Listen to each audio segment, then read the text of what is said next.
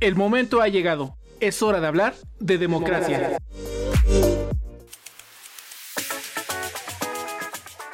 El proceso electoral local ya comenzó y los consejos distritales electorales locales ya fueron instalados. ¿Y ahora qué sigue? Acompáñanos a escuchar cuáles son sus funciones y cómo se estarán preparando para enfrentar la organización de las elecciones Hidalgo 2024. Y contigo está comenzando. Así que sube el volumen y definamos el rumbo de la democracia hidalguense.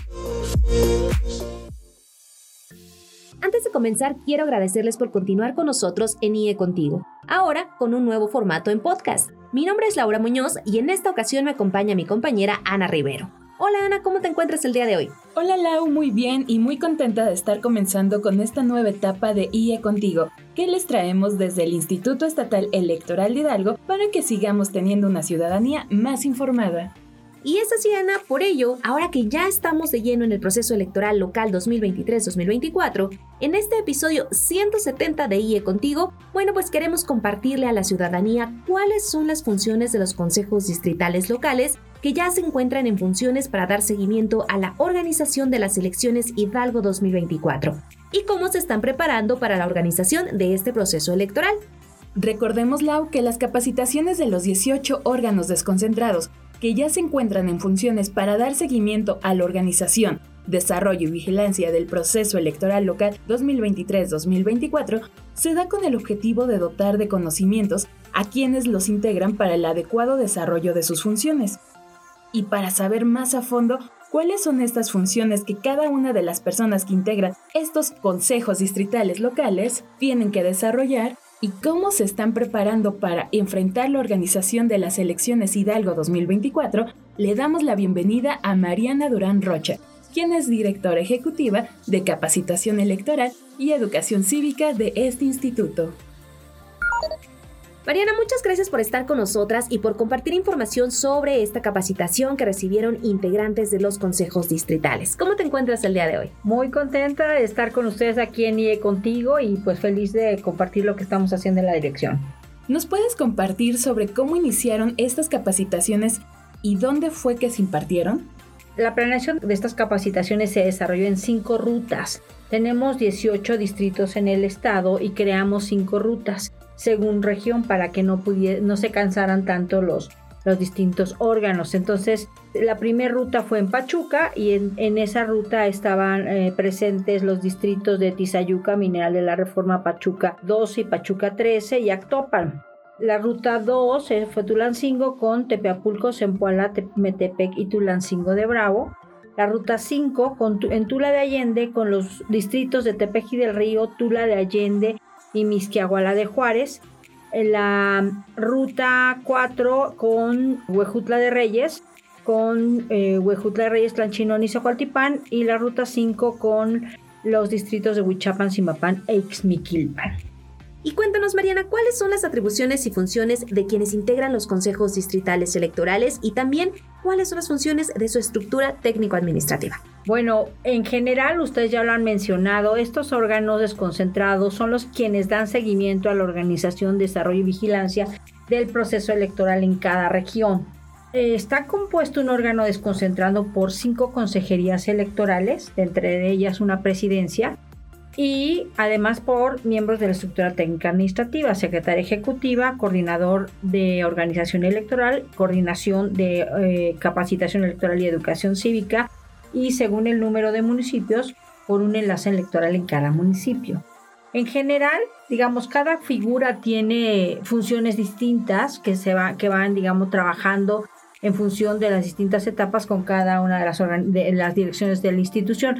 Pero en general, el, Consejo Distrital de las funciones más importantes es registrar las fórmulas de candidaturas que participen en la elección, en las diputaciones de mayoría y en la renovación de mayoría relativa y en la renovación de ayuntamientos, eh, realizar los cómputos distritales y la declaración de validez de la elección de diputados por principio de mayoría relativa y ayuntamientos y expedir las constancias de mayoría y entregarlas dentro de la sesión de cómputo.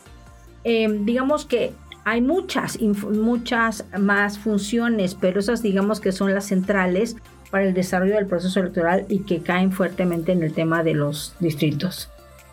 Claro, y en cuanto a los temas abordados durante estas actividades de capacitación, compártenos de manera general qué conocimientos se llevan las personas integrantes de estos consejos para poder aplicar en los distritos a los que pertenecen.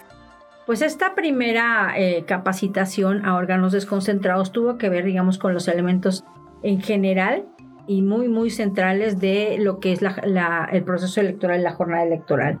Primero, ah, hay personas con una gran experiencia electoral, pero también hay funcionarios, hoy servidores públicos, que no tienen experiencia. Entonces tuvimos que hacer información general desde el tema de las instituciones electorales en el estado de Hidalgo, ¿no? ¿Cuáles son esas instituciones?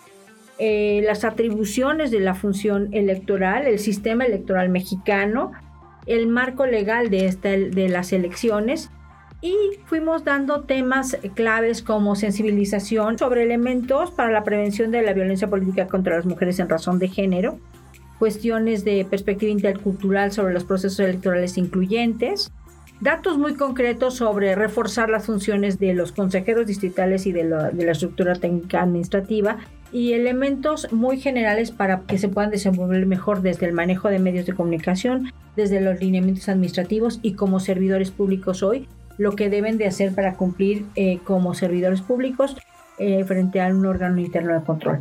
Digamos que fueron como elementos mínimos para arrancar de manera organizacional y también ya compartimos datos y tareas, por así decirlo, para empezar a, promover las convocatorias que tenemos en el instituto. A partir del 15 de diciembre, la convocatoria para observadores electorales. Y bueno, vienen varias convocatorias para sumar a la ciudadanía que participe en este proceso electoral. De, por ejemplo, el programa de participación ciudadana, en otra convocatoria que tenemos para organizaciones civiles para que promuevan el voto. Entonces, digamos que ya serían tareas mucho más operativas, pero que eh, los consejos tengan ya información para poder apoyar el desarrollo y difusión de las actividades del, del Consejo General, del Instituto Estatal Electoral y de la organización de las elecciones. Mariana, pues sin duda es un sinfín de información a la cual estaremos dando seguimiento durante este espacio. Por lo pronto te agradecemos mucho por aceptar ser nuestra primera invitada en este nuevo formato de IE Contigo y esperamos que nos puedas acompañar en alguno de nuestros siguientes episodios. Gracias a ustedes por permitirme ser parte de este espacio y me despido no sin antes invitar a su audiencia a seguir de cerca las actividades que se realizan desde este instituto y recordar que con su participación consolidamos la democracia en Hidalgo. Despedimos a Mariana Durán Rocha, quien es directora ejecutiva de capacitación electoral y educación cívica de este instituto. Y nosotras les agradecemos por escuchar IE Contigo en nuestro nuevo formato.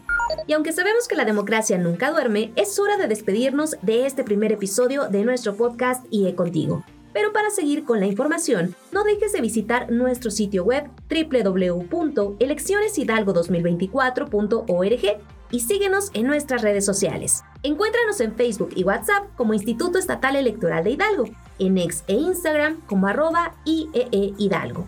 Nos escuchamos la siguiente semana. Hasta la próxima.